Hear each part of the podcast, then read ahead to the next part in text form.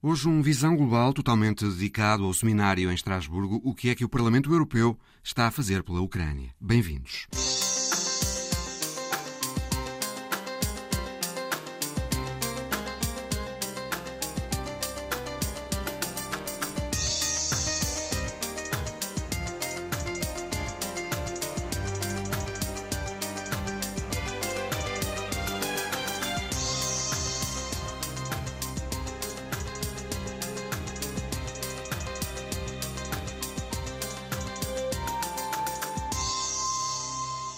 Foi um seminário no Parlamento Europeu, em Estrasburgo, por um grupo de jornalistas portugueses, sobre o que o Parlamento Europeu tem feito e o que pode, eventualmente, fazer mais pela Ucrânia.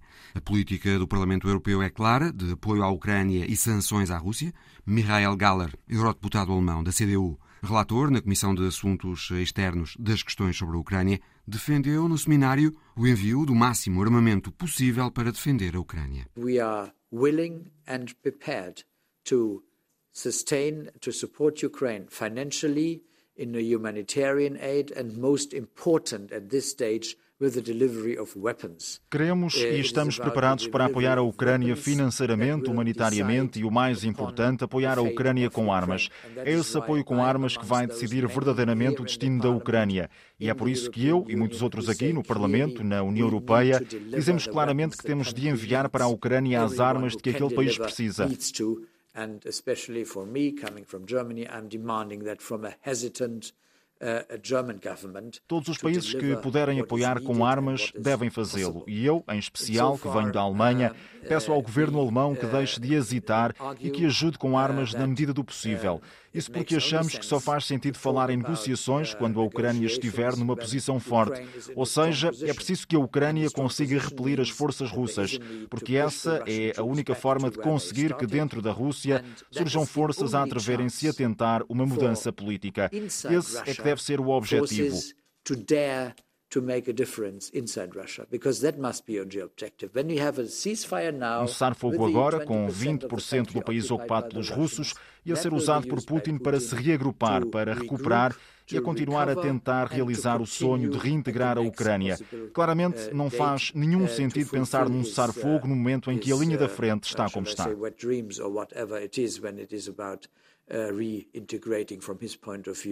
the entire country. So uh, it makes, uh, at this moment, uh, I would clearly say it makes no sense to talk about a ceasefire at this stage when the front line is as it is. Este eurodeputado da CDU, que agora está na oposição na Alemanha, vê desta forma a hesitação do governo liderado por Olaf Scholz em relação ao envio de armas para a Ucrânia. Well, I think first of all his party has a legacy of uh,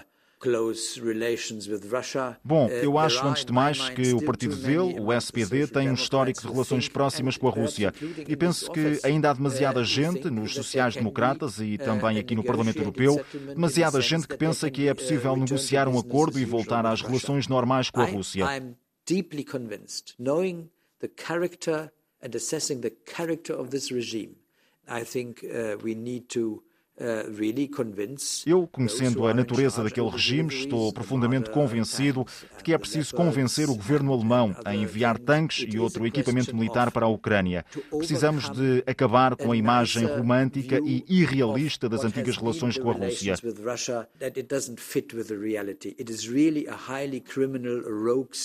É realmente um Estado pária, criminoso, um regime que não reconhece fronteiras com um grau elevado de brutalidade e crueldade. E estes aspectos não estão a ser suficientemente reconhecidos por Scholz. Uh, they are still in this mode Uh, Eles ainda estão em modo de, ah, sim, vamos poder fazer um acordo mesmo com Putin se estivermos unidos. Não, eu penso que não vai ser possível voltar ao que já foi. Com a Rússia só pode haver uma conversa dura, uh, mensagens claras e, por conseguinte, uma retirada dos russos do território que ocuparam. O Parlamento Europeu já aprovou uma série de sanções e, no entanto, a Rússia não cede, mas Mikhail Galler não acha que as sanções estejam a falhar.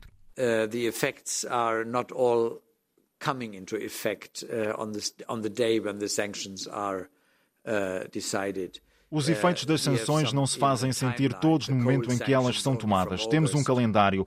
As sanções do carvão, apenas a partir de agosto, o petróleo até ao final do ano, e não incluindo o petróleo que vem por oleodutos, mas apenas o que vem nos navios. É assim, infelizmente, tivemos que fazer alguns compromissos. Eu não estou satisfeito com esses compromissos, mas, por outro lado, o que se tem feito com o bloqueio do setor financeiro, isso penso que tem tido efeitos. Não se podem usar cartões de crédito, por exemplo cannot use your credit cards uh, anymore.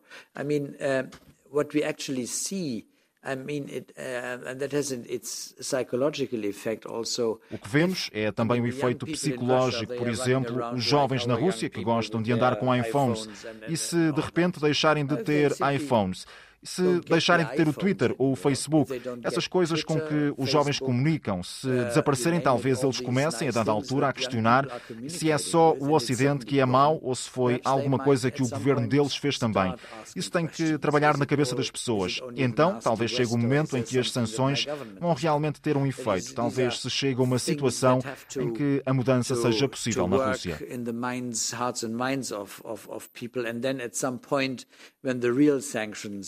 Have their effect and it all comes together, perhaps then we come to a situation where change is possible in Russia. As sanções e as ajudas financeiras à Ucrânia, uma de mil e outra de mil e duzentos milhões de euros, têm recebido apoio em Estrasburgo de uma forma muito rápida. E o Parlamento Europeu apoia também o instrumento financeiro para a reconstrução da Ucrânia, decidido em Lugano, na Suíça, 5 a 7 mil milhões de euros para a reconstrução do país, que a União Europeia comparticipará. O relator das questões da Ucrânia, na Comissão de Assuntos Externos do Parlamento Europeu, garante que não vai haver cheques em branco para a Ucrânia. I think uh, uh, the priorities are uh, pretty obvious. Uh, I mean, when the Russians deliberately destroy electricity plants, deliberately destroy water Penso que as prioridades de financiamento são óbvias. Os russos destruíram infraestruturas de eletricidade e de água, destruíram pontes, desligaram o país. Por isso, claro que a prioridade será reconstruir tudo isso. E tudo terá de ir a par com a continuação do processo de reforma já acordado. É preciso não esquecer que não estamos a começar do zero. Já temos um acordo de associação. Mas vai ser preciso muito dinheiro. Claro que vai ser preciso muito dinheiro, mas vão ser muitos a contribuir, não vai ser só a União Europeia. O dinheiro irá com condições. Claro, com a condição desde logo da implementação das reformas. Não podemos nem vamos aceitar que algumas velhas estruturas tentem aproveitar-se da situação para ganhar com a guerra. Vamos dar toda a atenção ao uso correto dos fundos. I think all the attention will be os nossos peritos vão continuar a acompanhar o processo de reformas, a descentralização, a reforma da saúde, o Tribunal Anticorrupção, a reforma das estruturas da Procuradoria-Geral, que apenas começou e que não está de maneira nenhuma concluída. Vai haver uma ação muito ampla e transparente para que os mesmos de sempre não continuem simplesmente a fazer os seus negócios sujos. Vai haver muito mais atenção a isso.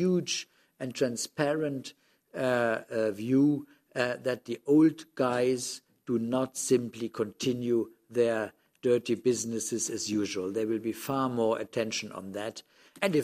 E não esquecer que podemos sempre fechar a torneira dos fundos.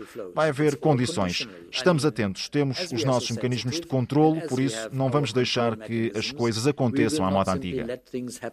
Uh, o eurodeputado Michael Galler. Além da promessa de ajuda financeira à Ucrânia, a União tem de lidar com os impactos da guerra no custo de vida dos europeus, a inflação elevada, a subida dos preços da energia, dos alimentos e de outros bens de consumo pode gerar cansaço nas pessoas, pode haver aumento da contestação social e, portanto, será preciso criar mecanismos internos para tentar mitigar esses impactos. Para isso, o Parlamento Europeu está já a trabalhar numa proposta à Comissão de reforço do orçamento plurianual até 2027. A eurodeputada socialista Margarida Marques, antiga secretária de Estado dos Assuntos Europeus e vice-presidente da Comissão de Orçamentos, já tinha sido relatora da proposta do Parlamento para o quadro plurianual e volta a sê-lo agora na proposta de reforço. Margarida Marques diz que falar num novo Next Generation EU, ou seja, um novo plano de recuperação e resiliência, pode ser prematuro, mas pelo menos um reforço do orçamento plurianual é indispensável. A constatação que nós fazemos é que, penso que é evidente, é que este orçamento, eh, neste momento, eh, não é eh, compatível, diria, com os novos desafios. As condições mudaram muito. As condições mudaram muito. Quando o orçamento foi aprovado, foi no momento em que foi criado o plano, o Fundo de Recuperação e Resiliência. O fundo foi integrado, foi ancorado no orçamento da União Europeia, ou seja, há uma linha dívida para os juros deste fundo. Uh, e foi possível fazer essa integração. No caso da Ucrânia, evidentemente, nós temos autorizado, digamos, todas as transferências necessárias uh, rapidamente, ou seja, muito mais rapidamente do que o Parlamento Europeu tradicionalmente funciona, mas uh, este orçamento não chega. Não chega para apoiar a Ucrânia e os ucranianos e, ao mesmo tempo, apoiar os europeus para mitig na mitigação do impacto económico e social da guerra. E se houve uma resposta europeia à Covid, com a criação do Fundo de Recuperação, tem que haver uma resposta europeia para os cidadãos europeus por causa do impacto da guerra. Será que vai ser necessário um novo programa Next Generation EU?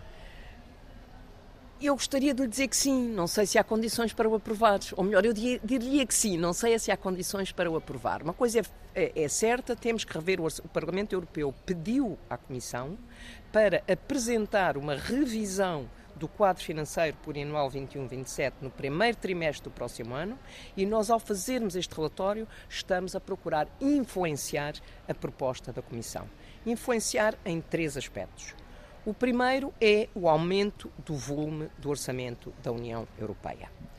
O segundo. Tem já uma ideia da ordem de grandeza não, desse não aumento? Não tenho, não tenho, porque aqui nós temos que ter uma atitude eu não queria usar a palavra, mas temos de ter uma prudente. atitude pragmática, prudente, sim, que é, eh, ao mesmo tempo, termos a, a, a, noção de que é preciso aumentar o orçamento e, por outro lado, termos também a noção da nossa margem de manobra.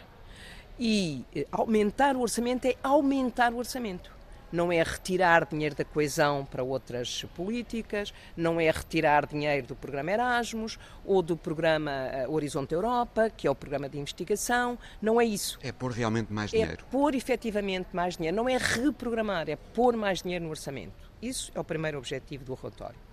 O segundo é usar todos os mecanismos, e não vou uh, agora aqui entrar em tecnicalidades, usar todos os mecanismos do orçamento para poder libertar financiamento do orçamento da União Europeia.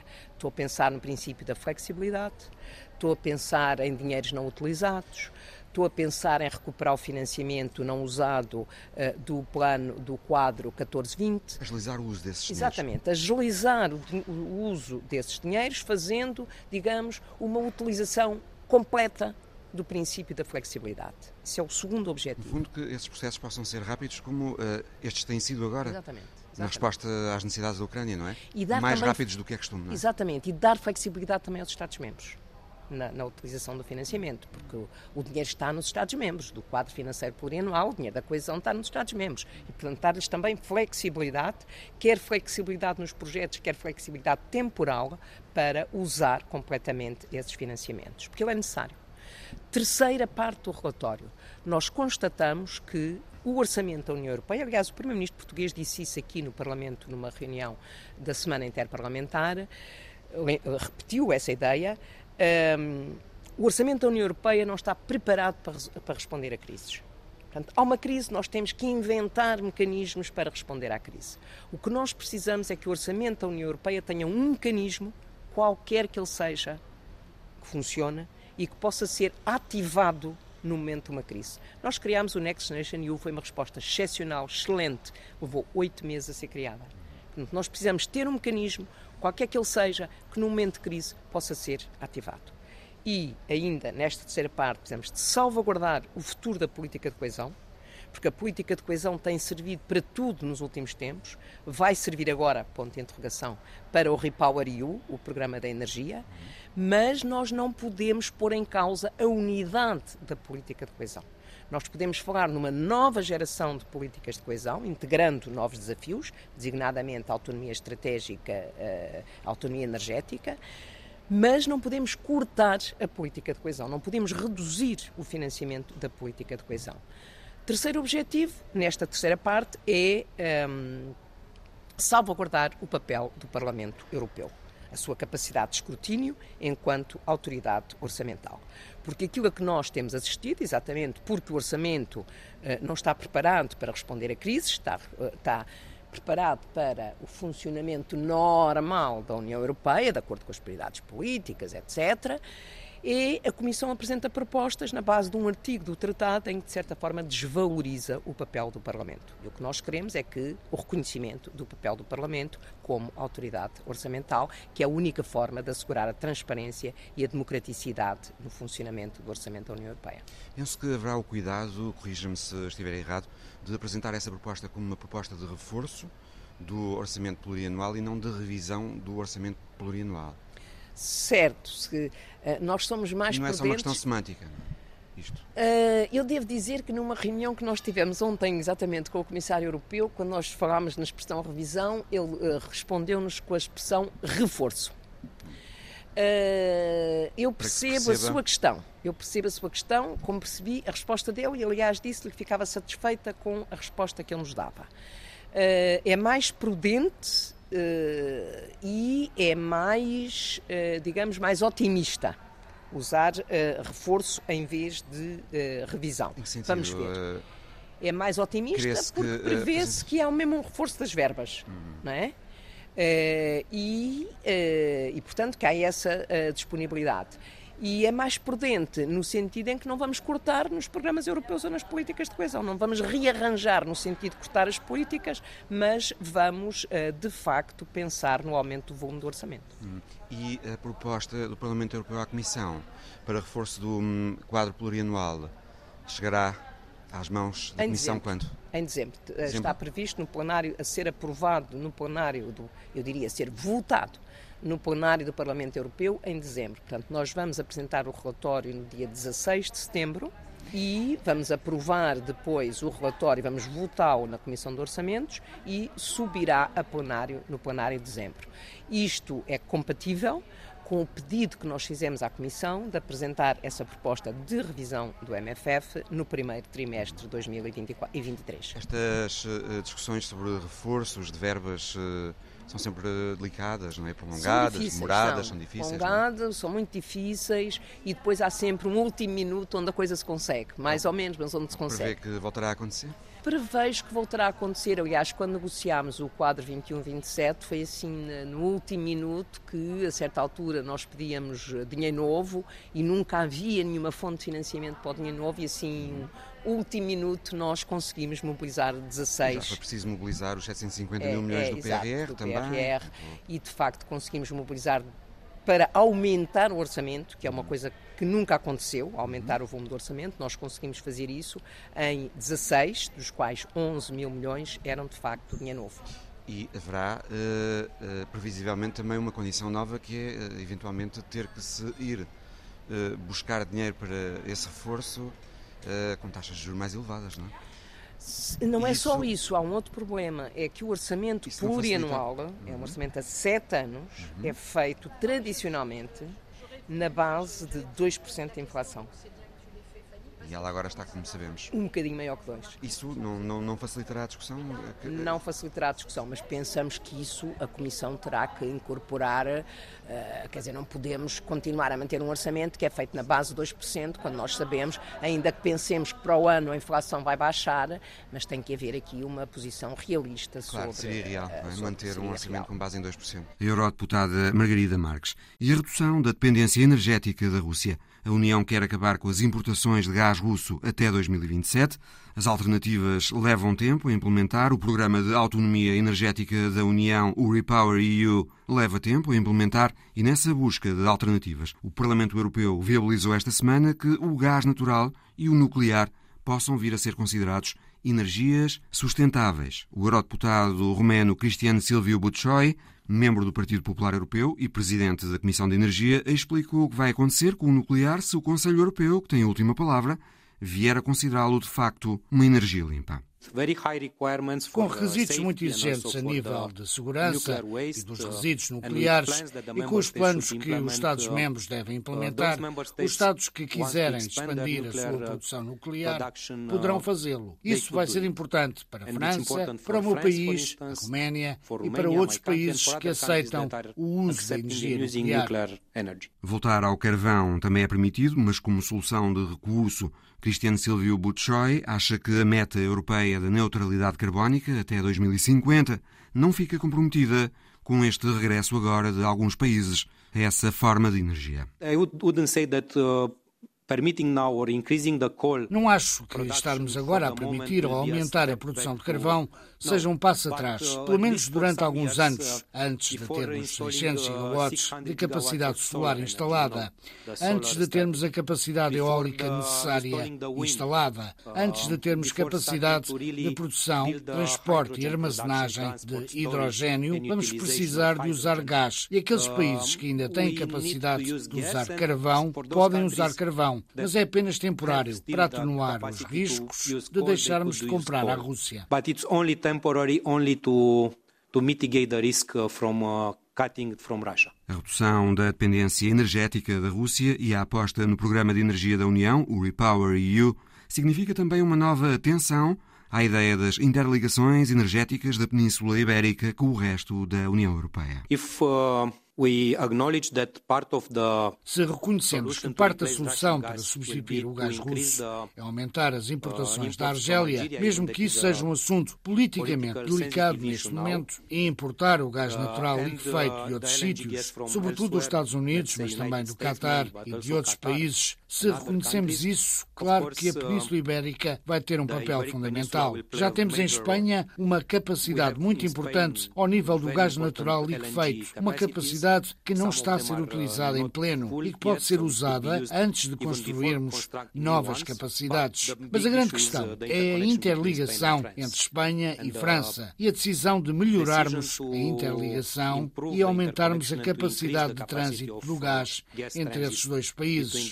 Discutimos essa questão na Comissão de Relações Comerciais com a Comissária de Energia, Kadri Simpson, e com a Diretora-Geral Jorgensen e a maior parte dos meus colegas do Parlamento Europeu insistiram que essas interconexões são altamente estratégicas e que podiam mesmo ser financiadas no âmbito dos projetos de interesse comum. Vamos ver o que o governo de França vai decidir, mas toda a gente reconhece de uma forma clara que uma parte essencial da estratégia Repower EU e da diversificação dos fornecimentos é a interconexão da Península Ibérica com o resto da Europa através de França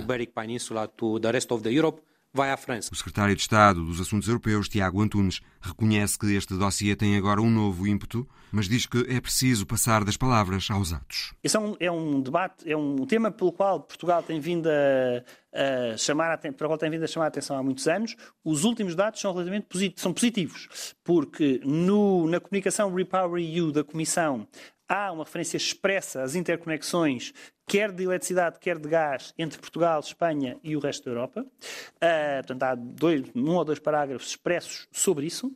E há, nos mapas que constam da, do Repower EU, uh, setas claras a indicar a ligação Portugal-Espanha e depois a ligação uh, Espanha-França e uma outra ligação nova, que nunca se tinha falado e que agora se começa, que está a ser estudada, que é a ligação direta França-Espanha-Itália pelo mar, portanto, de Barcelona a Livorno. Um, e isso uh, está a ser estudado para ambos os países e é, pode ser uma alternativa interessante, porque no passado tem sido sobretudo a França a resistir a esta temática das interconexões da Península Ibérica com o resto da Europa. Não precisa de um ímpeto, não é? Mas esse ímpeto está, quer dizer, a realidade geopolítica atual é o ímpeto por si só, não é?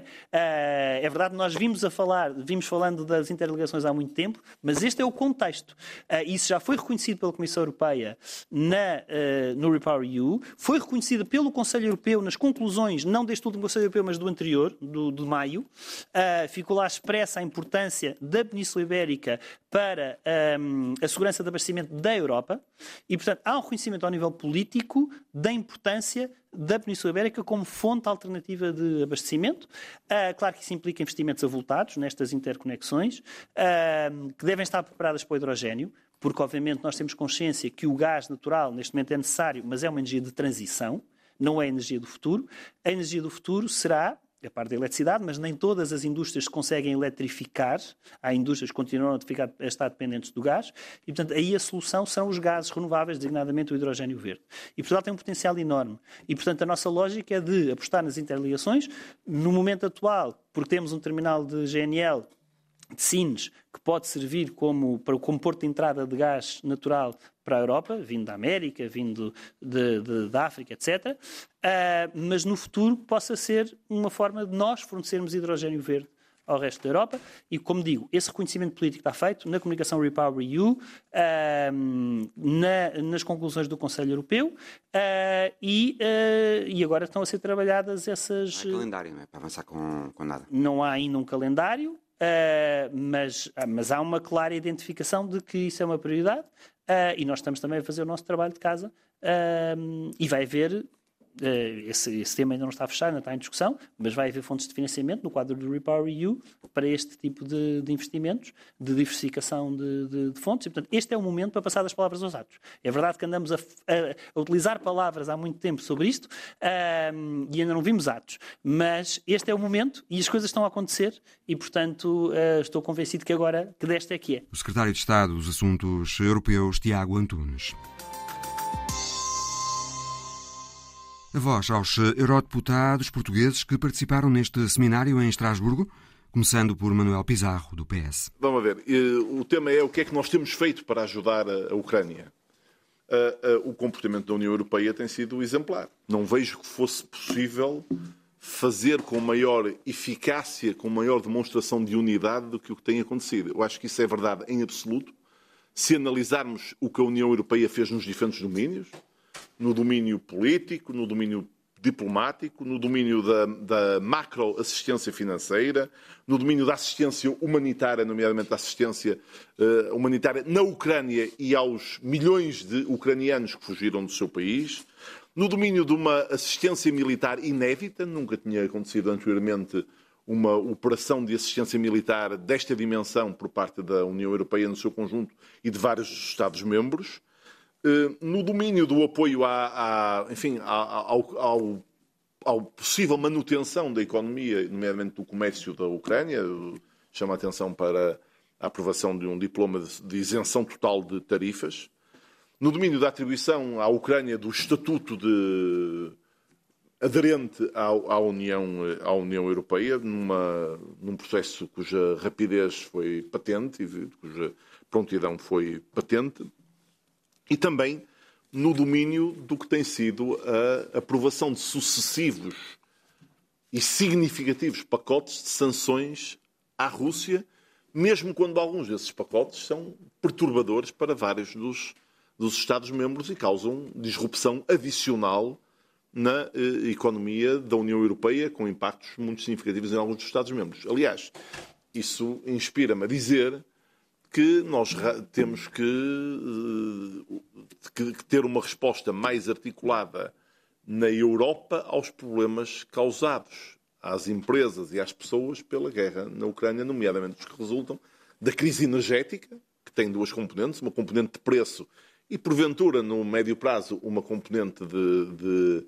disrupção de fornecimento em alguns dos países da União Europeia e no conjunto dos problemas dos, do, do, da inflação, nomeadamente com os produtos alimentares, mas não só com os produtos alimentares. Eu digo isto porque eu acho que se torna evidente para todos que já foi muito mais difícil aprovar o último pacote de sanções do que os pacotes anteriores.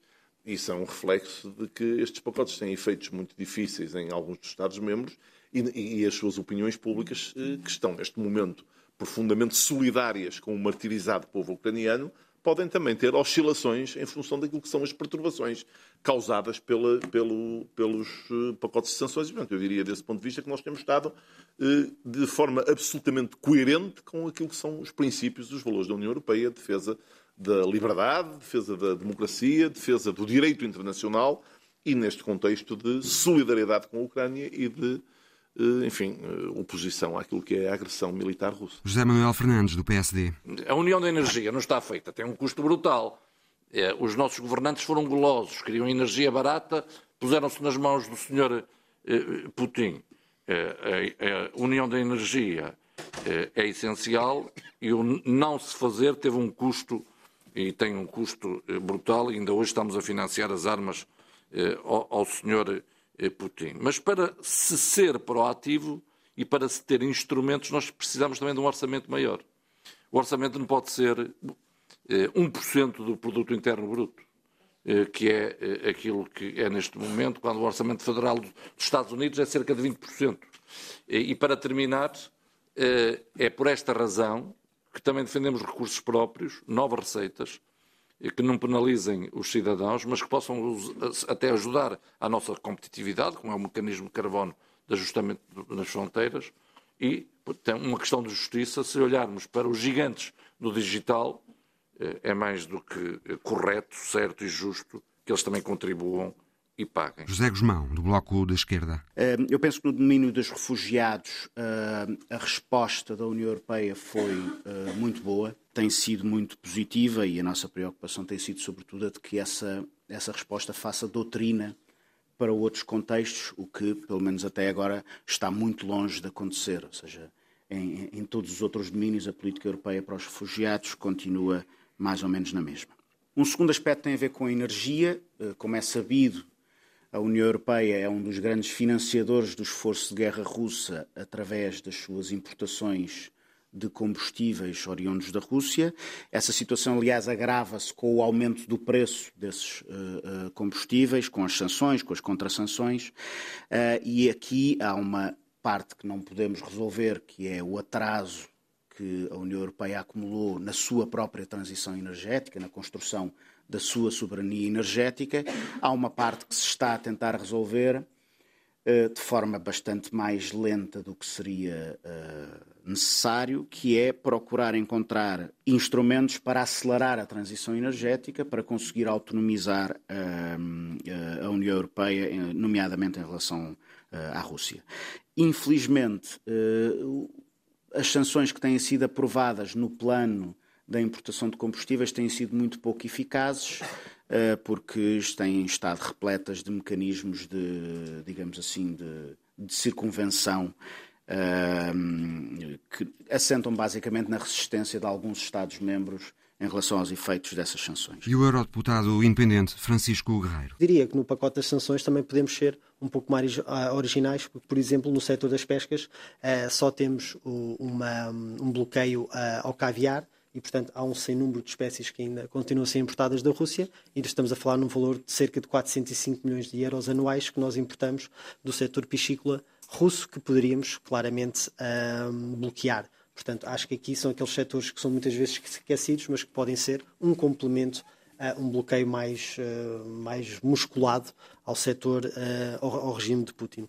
Eu só queria salientar que uh, a nossa substituição da dependência de gás e petróleo da Rússia não pode ser substituído ou não deve ser substituído por outros regimes ditatoriais. Portanto, eu, é, há uma grande dificuldade, obviamente, porque a geopolítica assim o, o imprime, mas nós substituirmos uh, petróleo pela Arábia Saudita e gás por Marrocos, vamos acabar de um modo diferente, mas também dependentes de regimes que não são propriamente os mais democráticos e que não primam propriamente pelos valores europeus. Portanto, aí há sempre esta dicotomia, substituímos um tirano por outro e nós já vimos pela história recente uh, o, que é que isso, o que é que isso advém depois uh, num futuro uh, muito próximo. Portanto, temos de ter também muito cuidado quando não apresentamos falsas soluções aos nossos cidadãos, com esta urgência, que é uma urgência clara, mas depois vir, vir, vir, virão problemas a curto, médio prazo. Isabel Carvalhais, do PS, está na Comissão da Agricultura e Desenvolvimento Rural e falou ao Visão Global sobre os impactos da guerra neste setor. A infelicidade desta guerra na Ucrânia acabou por trazer para a agenda política um assunto que não estava a merecer a devida, devida atenção e que para nós na Comissão da Agricultura é extremamente importante e que se prende com as questões da segurança alimentar e da soberania alimentar. Portanto, problemas que já existiam, foi a guerra que os colocou. Exatamente. Uh, os problemas Poderá tê-los acentuados. Sim, sim, sim, sim veio, Mas... veio acentuá-los muito. Mas, de facto, dizem muito bem, porque nem sempre as pessoas têm essa consciência. As questões da, da insegurança alimentar já vinham de trás. A Europa também tem essas questões que foram acentuadas com a pandemia do Covid-19, mas que nós encontramos com uma outra agudeza, digamos, com outra dimensão, outra severidade em outras partes do mundo, desde logo no continente africano, mas também no Médio Oriente.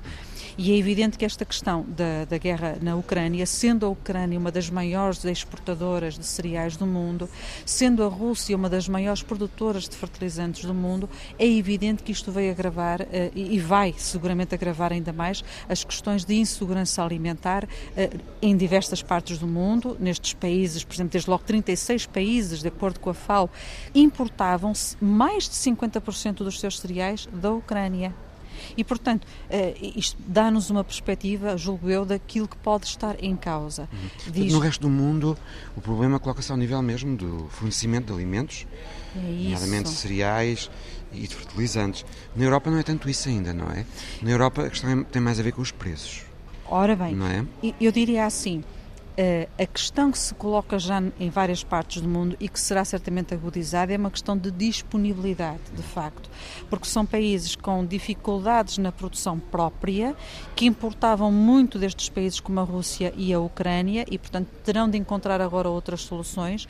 Agora, elas, essas nações também sofrem com a subida dos preços, muito mais até do que a Europa. E esta escalada de preços, ainda até ao encontro daquilo que estava a dizer há pouco, que esta crise não, não começou só agora, mas foi agudizada com, com o problema da Ucrânia, esta escalada de preços, sobretudo os cereais, que são a base da alimentação de milhões de pessoas, já estava a acontecer no ano passado.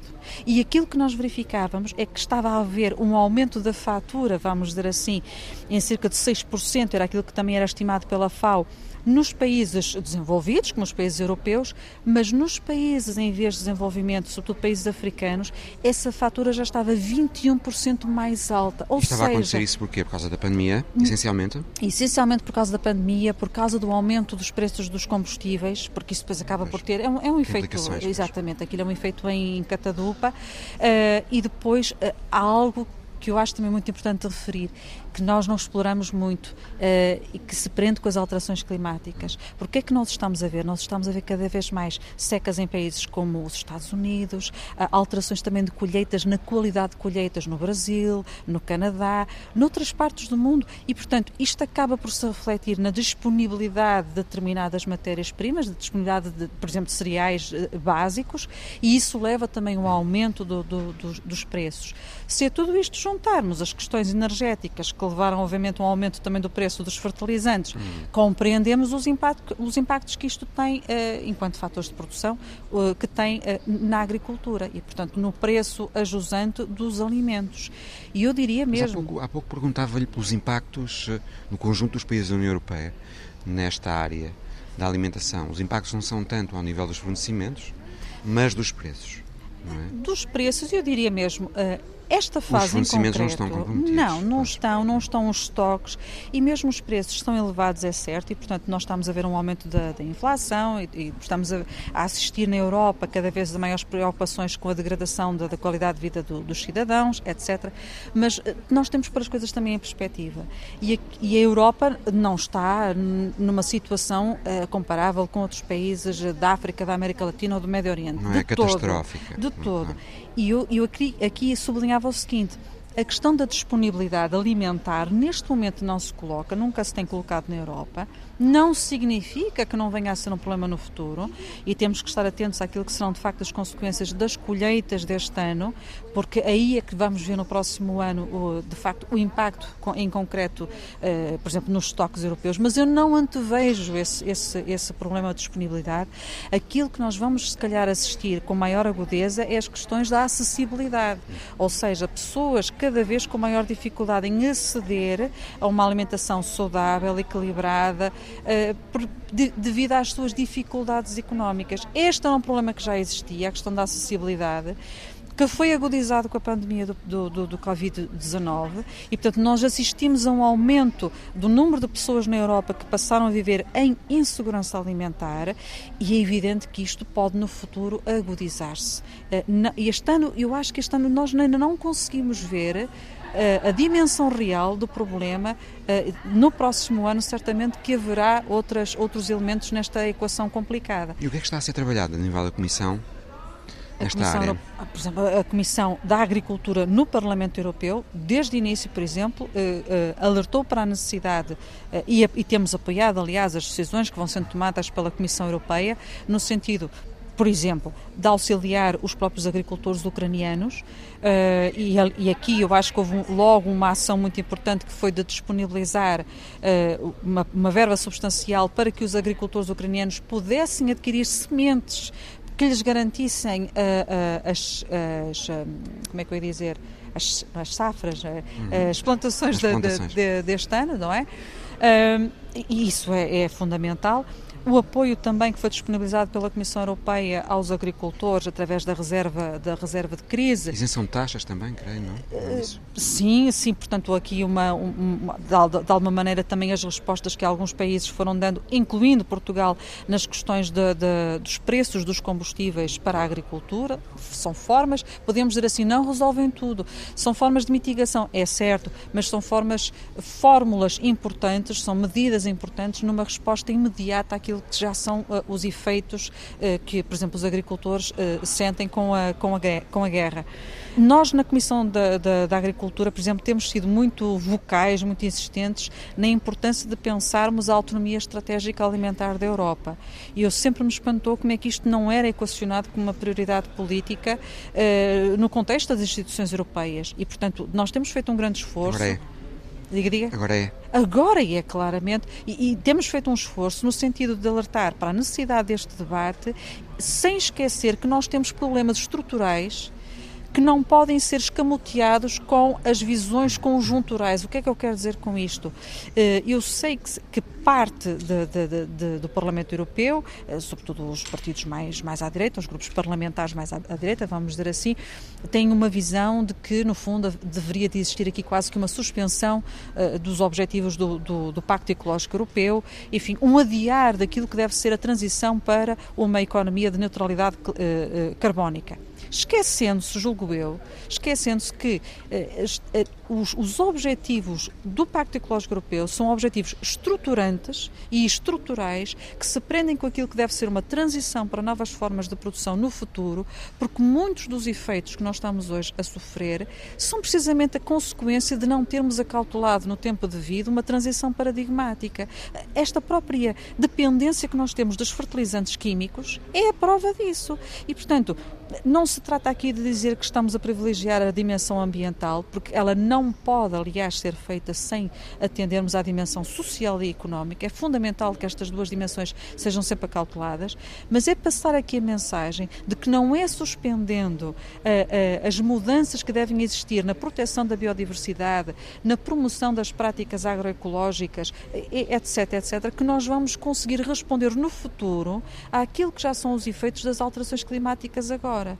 E, portanto, temos que conseguir aqui conciliar ações imediatas, conjunturais, de resposta à crise que está a ser causada pela, pela guerra uh, na Ucrânia, mas em simultâneo sem perder de vista aquilo que são uh, uh, problemas estruturais e que se vão colocar no futuro. Eurodeputada Isabel Carvalhais. Pedro Marques é vice-presidente do Grupo dos Socialistas e Democratas Europeus coordenador no grupo dos assuntos para a Ucrânia, e nessa qualidade deixou-nos também a sua visão sobre os desafios que a Europa enfrenta por causa da guerra na Ucrânia. Houve aquela conferência de Lugano onde se uh, chegou a uma estimativa de verbas para a reconstrução da Ucrânia de 700 mil milhões 750, de, 750 mil milhões de euros talvez sejam necessários uh, para a reconstrução do país nos próximos 10 anos, não é? Sim, é, portanto, o governo ucraniano fez uma estimativa que a própria Presidente da Comissão Europeia já reportou aqui de bem. A estimativa é do governo ucraniano. É do governo ucraniano, foi feita pelas autoridades ucranianas, mas foi tida por, eh, digamos, por credível por, pela Comissão Europeia. Digamos, eh, é, é um montante enorme, vamos lá dizer. Temos aqui, para termos ideia, são montantes da ordem do que nós falamos de toda a bazuca europeia, digamos, para a recuperação do Covid, só para a reconstrução de um país, mas também é natural que o país é muito grande e está totalmente devastado pelos ataques russos. A Europa participará de certeza nesse esforço, com os Estados Unidos, com outros parceiros internacionais e, como sabe, está a ser discutido, está a ser reclamado, aliás, pelas autoridades ucranianas, que se possa eventualmente fazer recurso do confisco dos bens que foram, que foram uh, temporariamente apreendidos aos oligarcas russos e, portanto, que esses bens pudessem ser apreendidos e utilizados na reconstrução da Ucrânia. A União vai ter que dar corpo a essa promessa de solidariedade à Ucrânia, ao mesmo tempo vai ter que despender de, com certeza, de uh, muito dinheiro também para, para mitigar efeitos da, da guerra mas, no custo de vida das pessoas, não é? Sou pena, sou pena de, de, de, poder eh, crescer a contestação social muito mesmo. É? Absolutamente. E a questão é, onde é que se vai pois. arranjar dinheiro? Pronto, essas são, são grandes questões que já começámos a debater aqui no Parlamento Europeu um, e podemos equacionar, uh, primeiro, concordar completamente relativamente às, a alguns dos desafios que já identificou, ou seja, vai ser preciso um esforço financeiro brutal exatamente para a reconstrução da Ucrânia, que virá de muitas partes do mundo, mas há de vir também da União Europeia. Associado certamente. ao esforço financeiro que já teve de se fazer por causa da pandemia. Já tivemos um grande esforço financeiro, todo o pacote financeiro que nós chamamos a bazuca, que teve a ver exatamente com a recuperação pós-pandemia, e temos todo o financiamento como disse bem, precisamos de encontrar para medidas que nós defendemos que sejam de natureza europeia para estas consequências económicas e sociais da crise. Uh, as pessoas, de facto, vão sofrer um, um impacto muito grande nas suas vidas, em particular no próximo inverno. Muitas, muitas famílias europeias nos países que precisam de aquecer as suas casas para um, passar pelo inverno, porque não é o caso em Portugal, mas a generalidade dos países europeus e certamente mais ainda os países de leste, os países do centro da Europa, uh, precisam mesmo de aquecer as suas casas no inverno. Não é simplesmente possível não o fazer. E só que para que tenhamos ideia, as famílias gastam em média um quarto, em muitos países gastam um quarto do seu orçamento nesse aquecimento das casas, nessa energia para as suas casas. Agora, nós estamos a falar de aumentos de 30% e se calhar mais desse custo de aquecimento das casas. Portanto, um, em cima do aumento do custo dos combustíveis, que já todos estamos a sofrer, inclusivamente em Portugal. Portanto, é de facto um impacto muito grande que temos pela frente, o aumento do custo da alimentação, bom, a inflação em geral que já nos está a chegar, o aumento das rendas que há de chegar também no início do próximo ano, que muitas vezes estão também indexadas à inflação, como sabe. Bom, é de facto aqui um conjunto enorme de dificuldades que podem chegar às famílias e que têm que ser apoiadas. Onde é que nós, se vai buscar o dinheiro? Pronto, o que nós defendemos é que não devemos deixar cada país por si, até porque as condições atuais são débeis uh, no ponto de vista dos mercados financeiros, por causa deste aumento das taxas de juros, portanto deve haver uma resposta europeia coordenada. E depois o que é que ela pode ser? Bom, ela pode ser, ela pode vir da, da reorganização e da redistribuição dos fundos que já aprovamos, os tais fundos da Bazuca e os fundos do quadro financeiro plurianual podem ser adaptados para serem utilizados também nestas respostas, mas se o fizermos apenas dessa forma, ou se o fizermos muito dessa forma, estamos a pôr em causa todas as outras políticas que já aprovamos, e nomeadamente a política de coesão, que é importante para países como Portugal. Então o que nós achamos é que. Um, há espaço, há todas as condições para uma resposta coordenada também para ir buscar recursos, ou seja, não é só ver onde estão mais despesas, é onde está dinheiro também que pode ajudar a financiar. A Agência Internacional de Energia uh, estimou que as empresas, em particular do setor energético, mas não apenas, têm aqui lucros extraordinários na ordem dos 200 mil milhões de euros no contexto desta crise, por causa do aumento dos preços dos combustíveis, dos preços da energia. Ora, nós podemos e devemos coordenar uma resposta europeia, fazer o que já fizeram a Itália, do que já está a fazer a Espanha, mas em vez de cada um fazer isoladamente, fazer uma resposta europeia e criar uma taxação extraordinária, temporária, sobre esses lucros extraordinários que estão a acontecer por causa da própria guerra. Porque se há muita gente a passar mal e a estar em dificuldades, também há quem esteja a ter lucros extraordinários e pode contribuir certamente para este esforço global que deve ser europeu. E seremos muito mais eficazes se o fizermos com uma resposta europeia nos apoios às pessoas, mas também na coleta dessa receita extraordinária, do que se cada país andar a tentar trabalhar por si. Muitos países simplesmente não vão ser capazes de o fazer.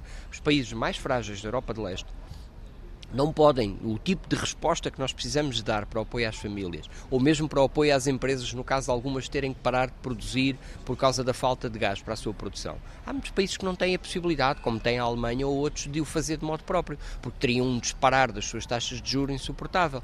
Então, precisamos de uma resposta europeia, é isso que nós defendemos. De possibilidade de uma nova dívida comum, de responsabilidade comum na União Europeia, como aconteceu o resto com o Plano de Recuperação e Resiliência. É, faz existe, todo sentido do meu ponto de vista. Faz todo sentido. É que é sempre muito complicado é um exercício um difícil. Uh, há países que dizem sentido, nem é? pensar, é? mas eu acho que nós não podemos ver as coisas dessa forma. Ou seja, nós tivemos uma resposta errada à crise financeira de há uma década atrás. O cada um por si, aquela austeridade, as troicas. Como se viu, só quando acabámos com essa resposta é que a economia europeia de facto recuperou e as famílias pararam de sofrer. Aprendemos com esse erro, demos uma boa resposta coordenada europeia à crise Covid. Agora, era o que faltava que agora não tivéssemos a capacidade de ver o que fizemos mal numa altura, bem na outra, e voltássemos outra vez à lógica do cada um por si. Mas já se não começa a falar disso aqui no Parlamento fala Europeu? Fala-se, fala-se sem dúvida, fala-se. Nós já começámos desde logo a pedir, por exemplo, para além da necessidade, eventualmente, dessa tal resposta com novos fundos europeus, nós já temos falado, por exemplo, da possibilidade de, pelo menos, prolongar o chamado mecanismo SURE. O SURE é exatamente o, prim é? o primeiro mecanismo que foi criado com dívida europeia, mesmo antes de começar a bazuca, para financiar o apoio temporário ao emprego, para que as pessoas não perdessem os seus empregos durante a crise Covid. Pode e deve perfeitamente ser prolongado para o apoio ao emprego e para apoio a outras situações sociais agora nesta altura. E claro que isso implicará a decisão de continuar com o financiamento comum de dívida. Faz todo sentido. Uma crise desta dimensão não vai ser bem respondida se for respondida cada, um, cada país por si. Visão Global na Conferência do Parlamento Europeu em Estrasburgo sobre os apoios à Ucrânia. O programa volta para a semana. Até lá.